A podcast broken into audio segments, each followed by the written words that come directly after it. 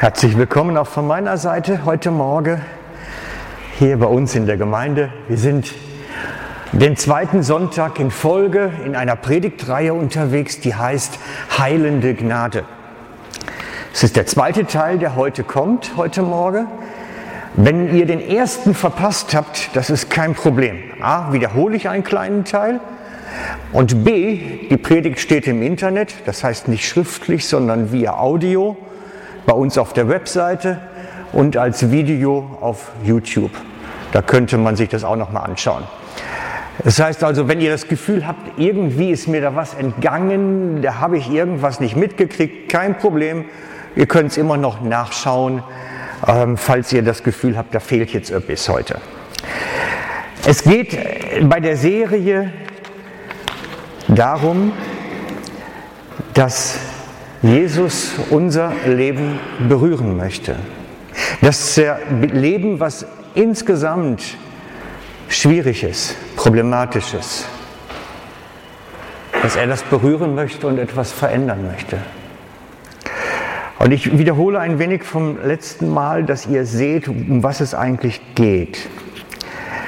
Letzten Sonntag habe ich erzählt von Zachäus, dem Zöllner. Habe erzählt, dass er, der Zachäus, umgekehrt ist zu Jesus in seinem Herzen und als Reaktion darauf sagt Jesus zu ihm, deinem Haus ist Heil widerfahren.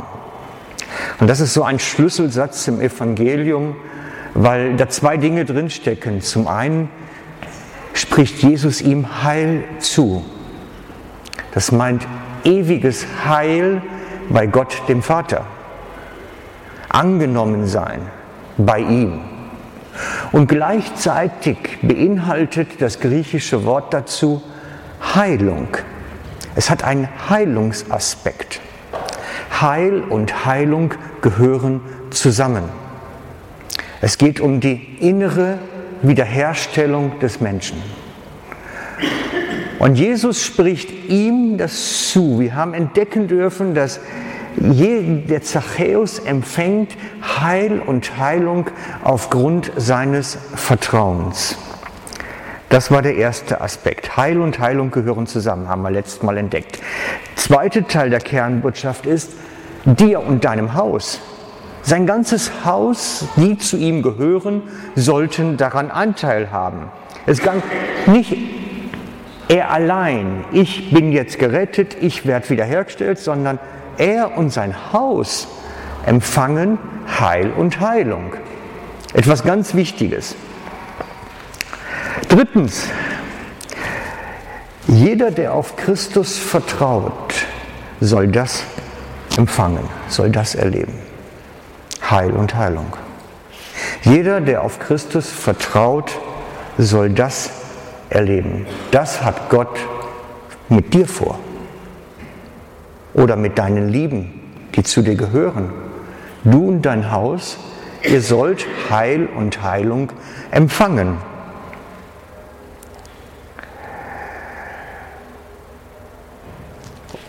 Und da möchte ich jetzt, das habe ich nämlich letztes Mal unterschlagen, weil ich habe den vergessen aufzustellen, den Flipchart. Das holen wir heute nach.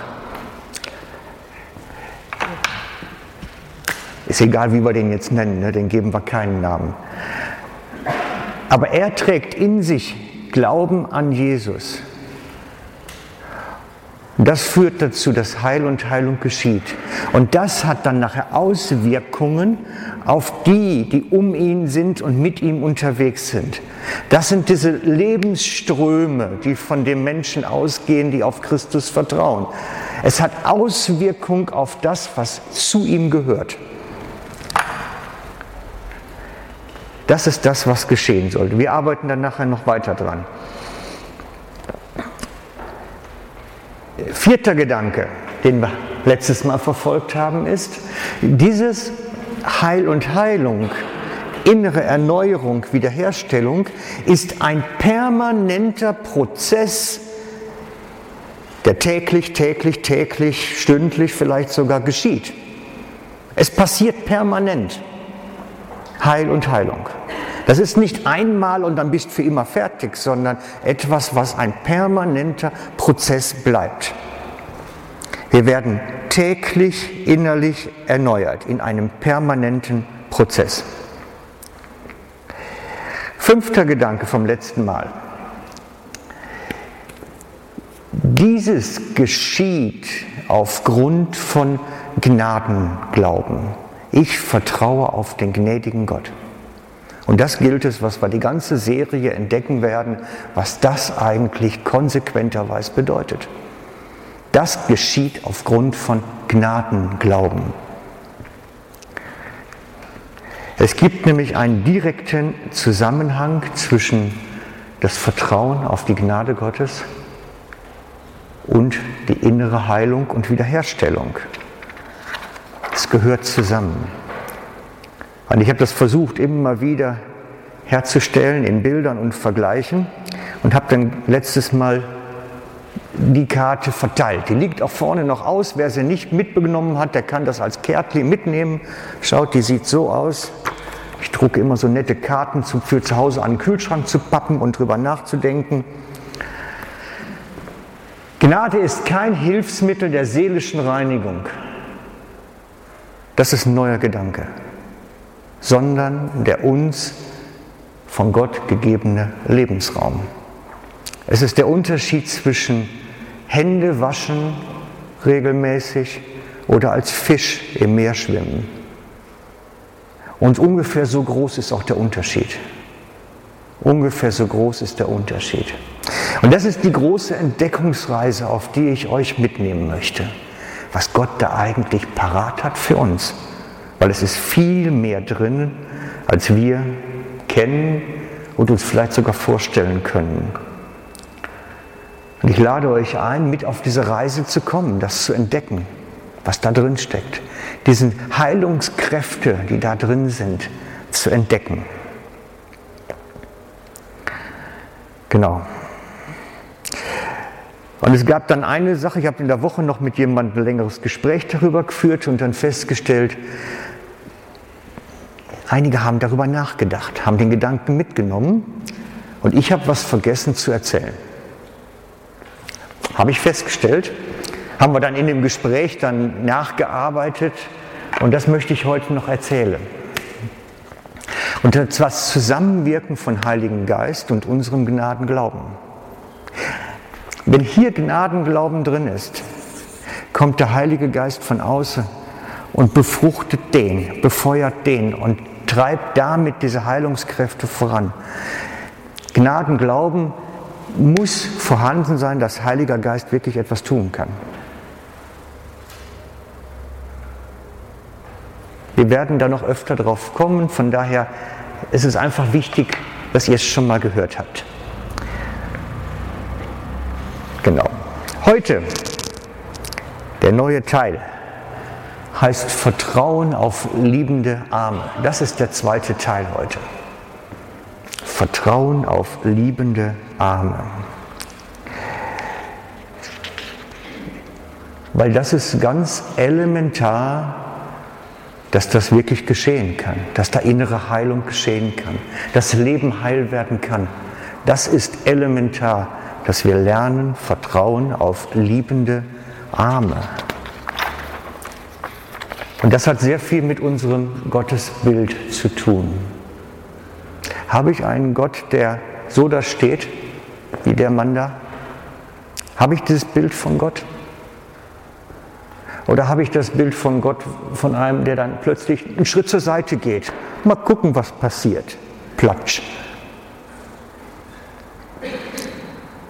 Wir haben alle so unsere Vorstellung, wie Gott ist zu uns, wie er wirkt, wie er mit uns umgeht. Und manche haben es einfacher zu vertrauen und manche haben es mehr Mühe damit, weil sie schlechte Erfahrungen gemacht haben oder die Erfahrungen, die sie gemacht haben, nicht recht deuten können.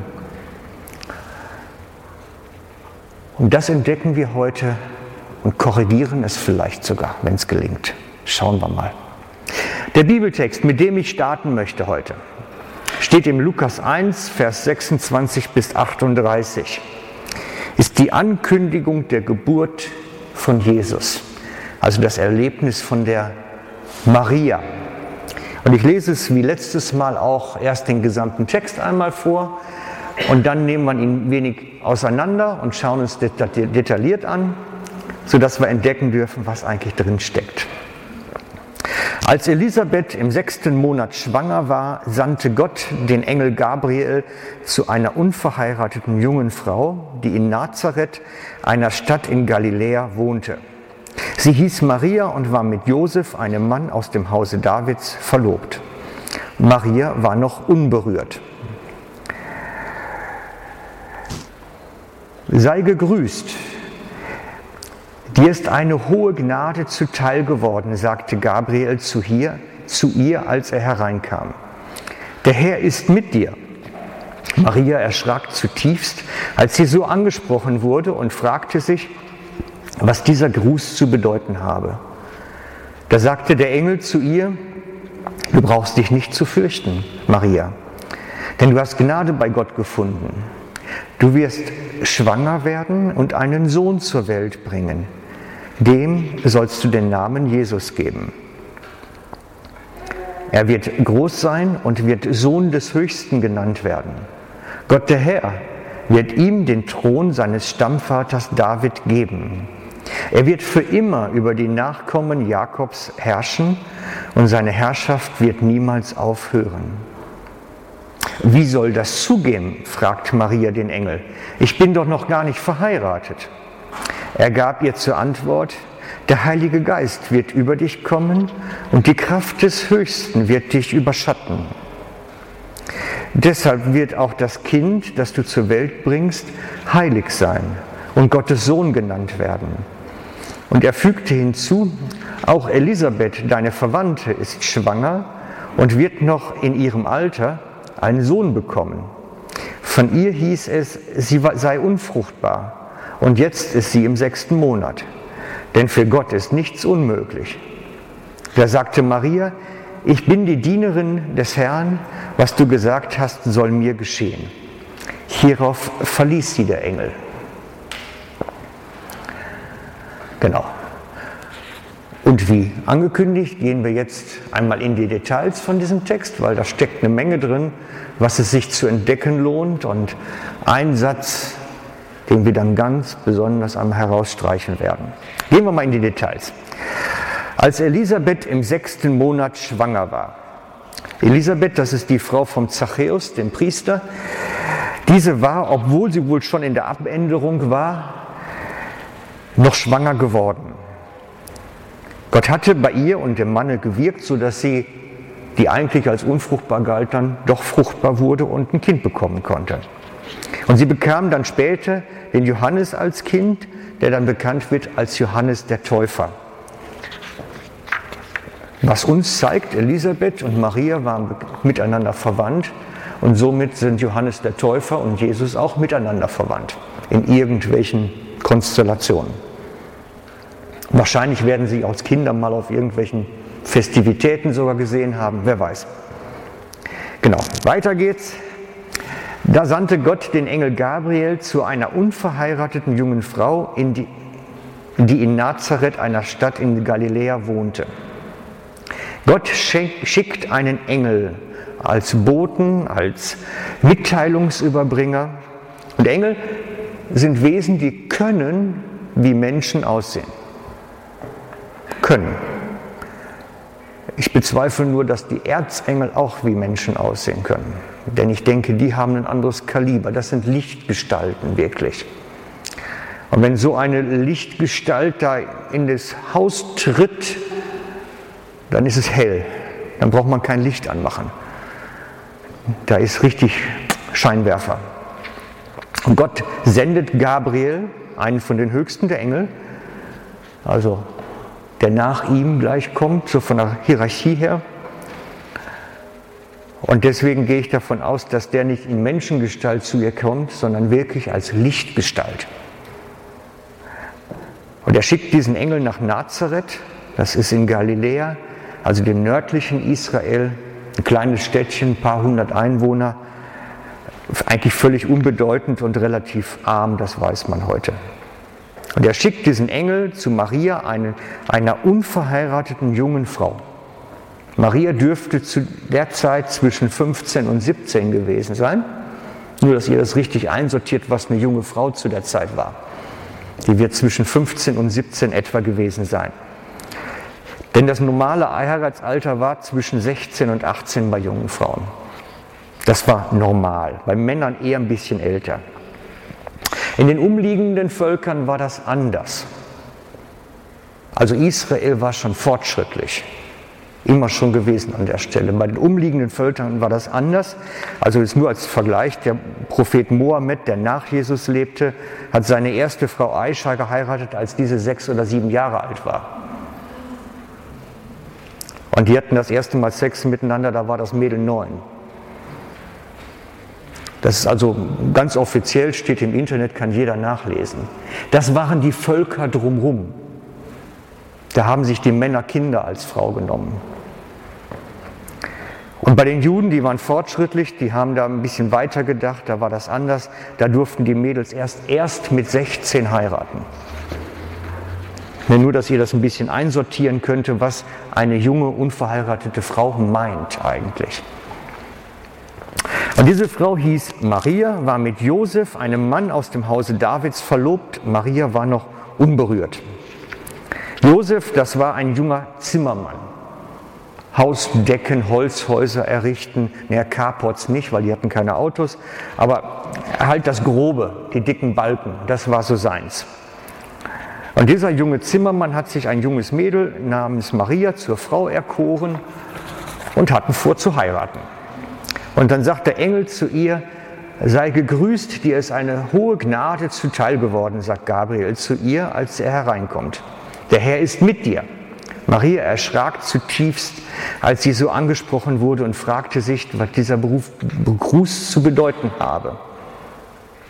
Die meisten Menschen, die plötzlich vor einem Engel sich befinden, sind erschrocken, verängstigt. Und auch Maria steht da dass sie erschrocken war und verängstigt. Sie erschrak zutiefst, steht im Text. Aber gleichzeitig, das ist das Erstaunliche, war Maria ganz wach. Sie fragte sich sofort, was hat das jetzt zu bedeuten? Wenn man andere Geschichten dazu vergleicht, die meisten sind auf den Boden gefallen und mochten sich nicht mehr bewegen und, und so. Aber Maria war relativ wach, die hat sich sofort gefragt, hm, warum ich jetzt, was ist hier los? Das ist erstaunlich eigentlich. Und der Engel sagte zu ihr, du brauchst dich nicht zu fürchten, Maria, denn du hast Gnade bei Gott gefunden. Und diese Formulierung ist etwas ganz Besonderes. Da gehe ich in einer späteren Predigt drauf ein, weil die in der Bibel relativ häufig vorkommt, dass Leute Gnade finden. Gibt es im Alten Testament recht häufig. Da gehen wir auf einer späteren Predigt darauf ein, was es bedeutet, Gnade zu finden. Wir machen einfach da weiter. Du wirst schwanger werden und einen Sohn zur Welt bringen, dem sollst du den Namen Jesus geben. Er wird groß sein und wird Sohn des Höchsten genannt werden. Gott, der Herr, wird ihm den Thron seines Stammvaters David geben. Er wird für immer über die Nachkommen Jakobs herrschen und seine Herrschaft wird niemals aufhören. Dieser Engel kündigt an, was Gott tun möchte, was er beschlossen hat im Himmel, sodass es dann auf Erden geschieht. Und dann kommt nämlich, und er kündigt es an, Maria, das soll mit dir in deinem Leben jetzt geschehen. Und deswegen kommt natürlich von Maria dann die passende Frage, wie soll das zugehen? Ich bin doch noch gar nicht verheiratet. Maria kriegte das schon zusammen. Also dieses Schwangerwerden und verheiratet sein, das gehört zusammen. Weil Sex vor der Ehe war damals zu der Zeit nicht denkbar. Jedenfalls nicht bei Leuten, die es mit Gott ernst meinten. Sie wusste, Sex und Ehe gehört zusammen und Schwangerschaft kommt daraus. Aber nicht anders. Soweit wusste sie das schon. Und somit fragte sie, wie soll ich schwanger werden? Ich habe nichts mit einem Mann gehabt. Wie soll das gehen? Und er gab ihr zur Antwort der Engel, der Heilige Geist wird über dich kommen und die Kraft des Höchsten wird dich überschatten. Deswegen wird das Kind, das du zur Welt bringst, heilig sein und Gottes Sohn genannt werden. Also wie soll es geschehen? Durch die Kraft Gottes wirst du schwanger werden. Das heißt, du wirst nicht von einem Mann berührt, du wirst keinen, keinen Verkehr haben mit einem Mann, sondern du wirst letztlich von Gott berührt und damit als Jungfrau schwanger werden. Das kündigt er ihr an. Und wenn ich behaupte, Maria war relativ wach, das habe ich eben schon gedeutet, die, bei der wird das sofort gerattert haben. Schwanger werden, ohne mit einem Mann was gehabt zu haben, das ist ein Albtraum. Das ist ein Horrormärchen. Sie hat einen Hochzeiter, der sie liebt, der sie heiraten wird. Und ohne dass sie mit dem was gehabt hat, wird sie schwanger und muss dem dann erklären, wo kommt das Kind her. Das ist nicht ganz so locker und easy beasy. Und das werden sie, wird sie sofort überlegt haben, wenn sie so wach war, wenn sie überlegt hat. Und da kommt die Angst hoch. Möglicherweise wird er mich verlassen, sogar sehr wahrscheinlich. Weil wie, wie, wie soll der mich als Schwangere jetzt heiraten?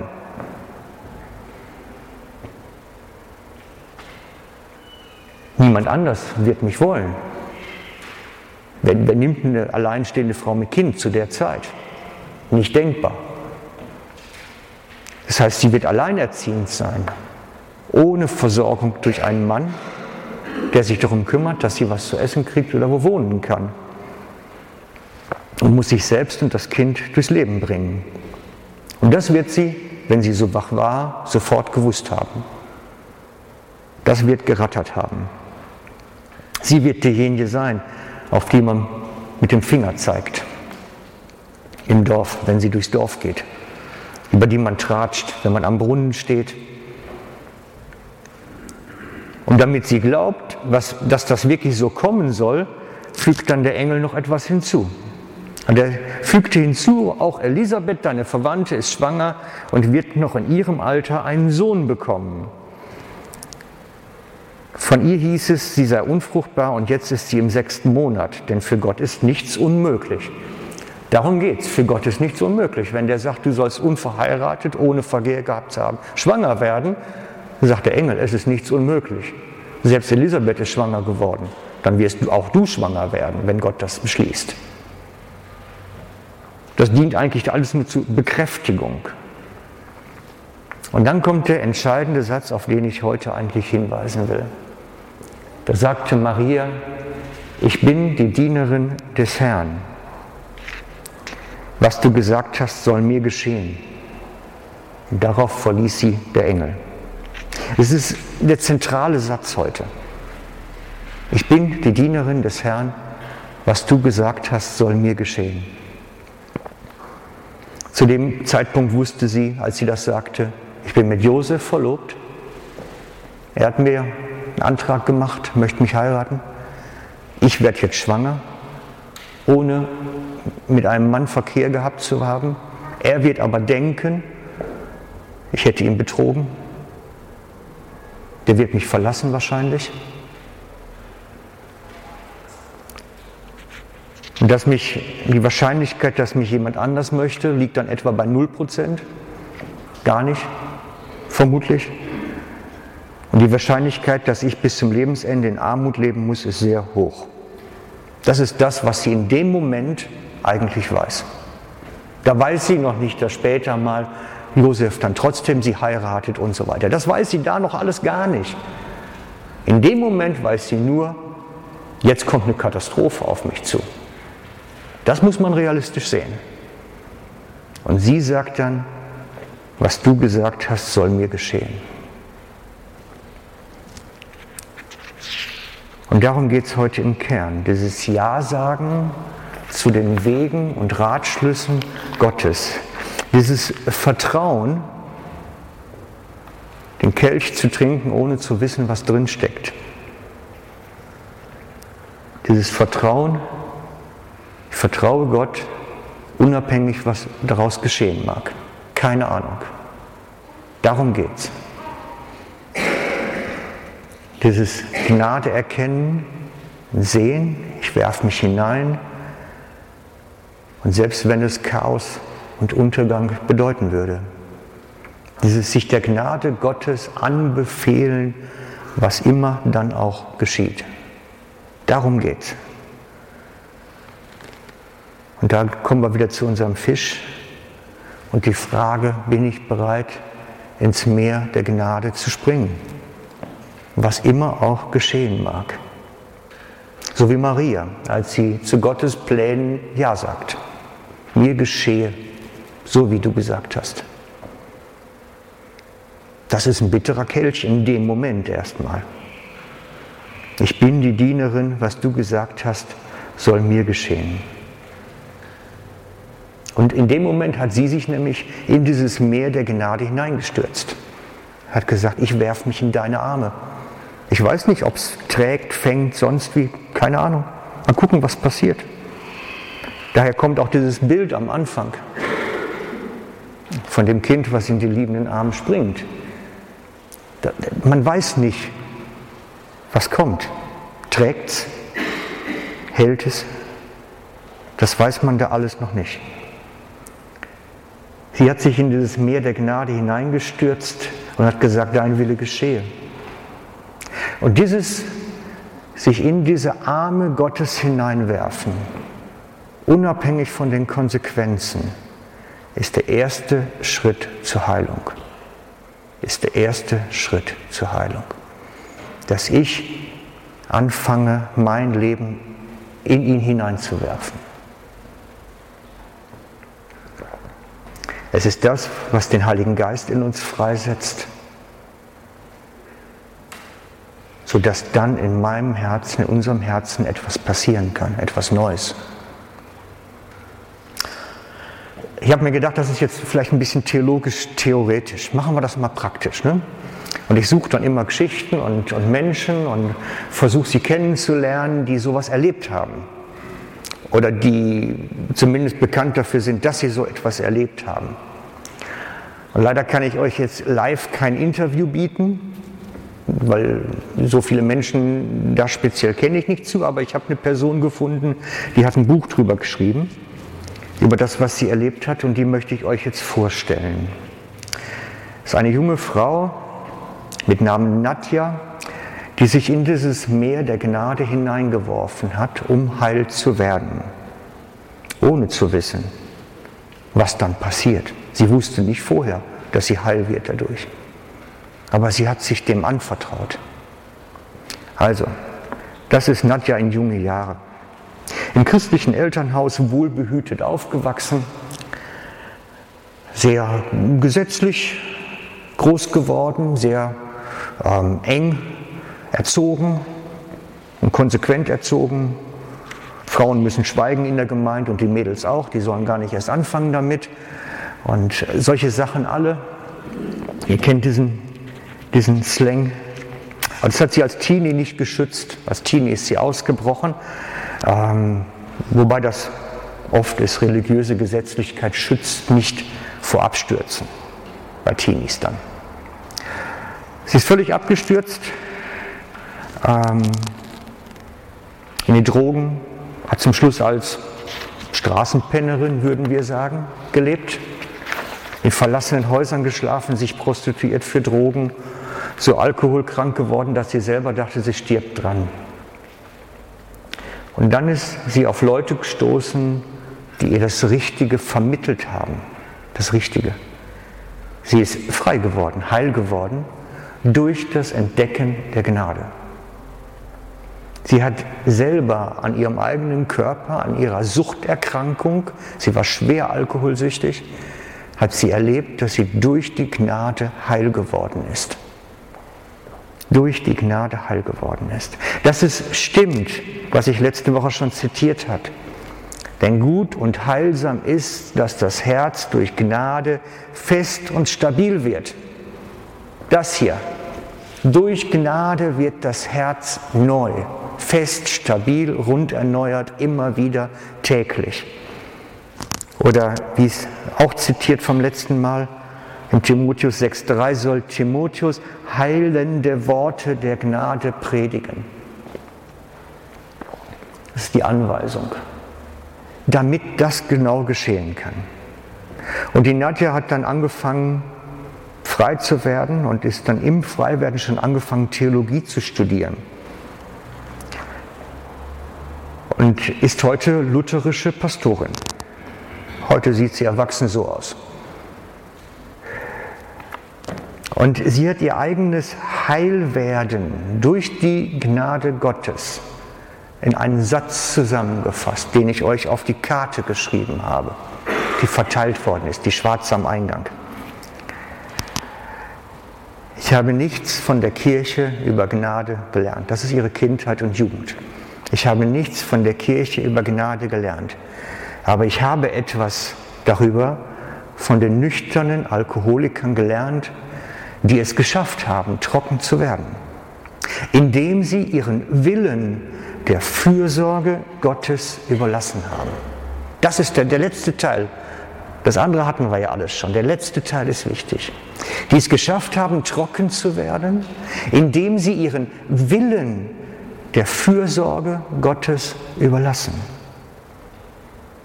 Das ist ein Zitat aus ihrem Buch und die Karte könnt ihr gerne mitnehmen und mal drüber studieren. Die Heilung kam da zustande, als sie ihren Willen, das heißt ihre Hoffnung, ihren Traum vom Leben, ihre Vision, wie alles mal sein sollte und könnte, kapituliert hat. Aber nicht einfach nur kapituliert, sondern ihn in Gottes Hände kapituliert, in seine Hände aufgegeben dass sie ihren Willen und das Kämpfen um diesen Lebenstraum und die Hoffnung aufgegeben hat. Sie hat es kapituliert und der Fürsorge Gottes überlassen. Wisst ihr, ich glaube, manchmal kämpfen wir so sehr für unseren Lebenstraum, bewusst oder unbewusst, dass Gott gar nicht zum Zuge kommen kann. Gott kommt dann zum Zuge, wenn wir sagen, hier ist es. Und dann schauen wir mal, was passiert. Mehr nicht. Und dann schauen wir mal, was passiert. Es hat viel mit Zuschauen zu tun, was Gott tut. Denn wir kämpfen alle für unsere Lebensträume, irgendwo, irgendwann. Wir kämpfen mit Menschen, mit Gott, mit uns selber. Wir wollen was, wollen was erreichen, wollen was sein, wer sein.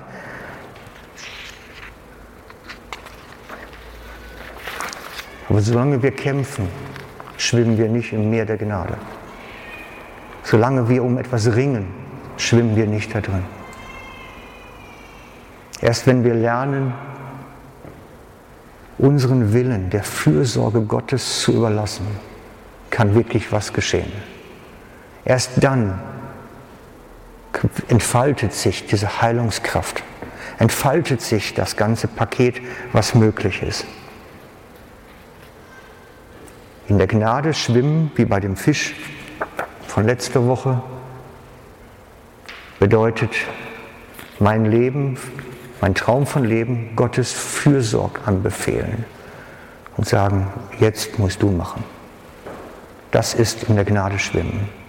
So wie Maria es tat, als sie erfuhr, dass Gott es beabsichtigt, dass sie unverheiratet, ohne Geschlechtsverkehr schwanger wird.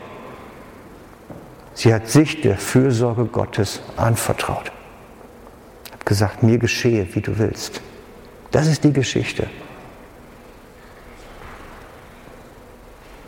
Das ist das, was wir im Unser Vater beten. Dein Wille geschehe, wie im Himmel du beschlossen hast, so bei mir in meinem Leben auf Erden. Ich vertraue mich dem an, was Gott beschlossen hat, ohne zu wissen, was dann kommt. Und das ist das, was ich euch heute mitgeben möchte. Das ist eigentlich der Kern der Botschaft heute. Ich lade euch ein, in dieses Meer der Gnade hineinzuspringen, sich dem Fürsorge Gottes anvertrauen, ohne zu wissen, was dann kommt.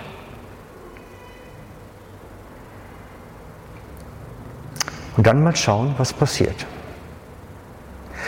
Und manchmal ist es ja kurios, wie Gott einen anspricht. Ne? Also als ich in dieser ganzen Entdeckungsphase war, wo ich das selber für mich entdeckt habe, wie das funktioniert, wie es in meinem Leben wirkt und was da möglich ist, hat mir ein Filmzitat geholfen aus einem ganz trivialen Film. Ihr kennt den möglicherweise die meisten von euch. Das ist der Hundertjährige, der aus dem Fenster stieg und verschwand. genau. Er hatte ein Zitat, was er immer wieder gebraucht hat. Also es ist ein Männerfilm, darum lachen die Frauen eigentlich nicht dabei. Die Frauen finden den Film fürchterlich und die Männer freuen sich dran. So typische Geschichte. Er hatte immer wieder den Satz gesagt, es geschieht, was geschieht und es kommt, was kommt. Das ist so etwas, was mindestens sechs, sieben, acht Mal in dem Film vorkommt. Es geschieht, was geschieht und es kommt, was kommt. Weil er war jemand, der hat nie gekämpft mit der Gegenwart, sondern er hat gesehen, jetzt verändert sich mein Leben und dann einfach nur gesagt, okay, und was mache ich jetzt draus? Er hat nicht gekämpft und gerungen damit, sondern hat bei den Weggabelungen, die es gab, einfach gesagt, okay, jetzt haben wir eine neue Situation, schauen wir doch mal. Dann ist kein christlicher Film, nicht, dass er denkt, jetzt ich würde den irgendwie auslegen oder so, sondern es geht wirklich um diese Einstellung dahinter. Kämpfe ich mit dem, wo ich drin stehe? Oder sehe ich das vielleicht mal positiv und überlege mir, Gott setzt mich jetzt auf eine neue Spur. Schauen wir doch mal, was geschieht. Ich vertraue mich der Fürsorge Gottes an. Er weiß schon, was passiert. Es geht um die Weisheit, unerwartete Lebenswendungen nicht als Bedrohung anzusehen, sondern eher als eine neue Gelegenheit, sich wieder in Gottes Arme zu werfen. Darum geht es. Und deswegen steht die Frage natürlich bei uns im Raum, bin ich bereit, meinen Willen meinen Traum vom Leben, meine Hoffnung, meine Vision einfach in Gottes Arme zu werfen. Sagen, hier ist es. Hier ist das ganze Paket. Mach du was. Und dann schauen wir mal, was passiert. Und dann schauen wir mal, was passiert. Und ich lade euch ein. Ich weiß nicht, wo der jeder Einzelne steht, aber ich glaube, es sind einige unter uns, die vor diesen Herausforderungen stehen wo sie sagen, hey, ich habe jetzt eine Situation, kämpfe ich oder was mache ich eigentlich? Ringe ich, fange ich an zu kämpfen und ich sage, nein, ich lade dich ein, spring in das Meer der Gnade. Lege deine Hoffnung in die fürsorgenden Hände Gottes. So wie sie es gesagt hat. Ich habe nichts von der Kirche über Gnade gelernt, aber ich habe etwas darüber von nüchternen Alkoholikern gelernt, die es geschafft haben, trocken zu werden, indem sie ihren Willen der Fürsorge Gottes überlassen haben. Das war eine der schönsten Formulierungen, die ich gefunden habe dazu.